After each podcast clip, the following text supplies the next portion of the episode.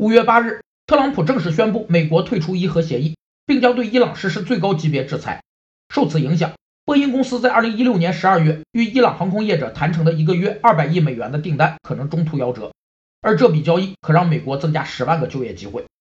一种因素的变化引起一系列相关因素连带反应的现象，被称为连锁效应，是分析问题和进行决策时常要考虑的重要方面。连锁效应有三种基本形式：一是纵深演进式，表现为各个相继实现的利益目标相互排列，呈现出向纵深延伸挺进的趋势；二是良性循环式，表现为某一先期实现的利益目标在引发和促进其他利益目标实现时，又反过来成为巩固和扩充自身发展的条件。形成一个又一个良性发展的循环周期。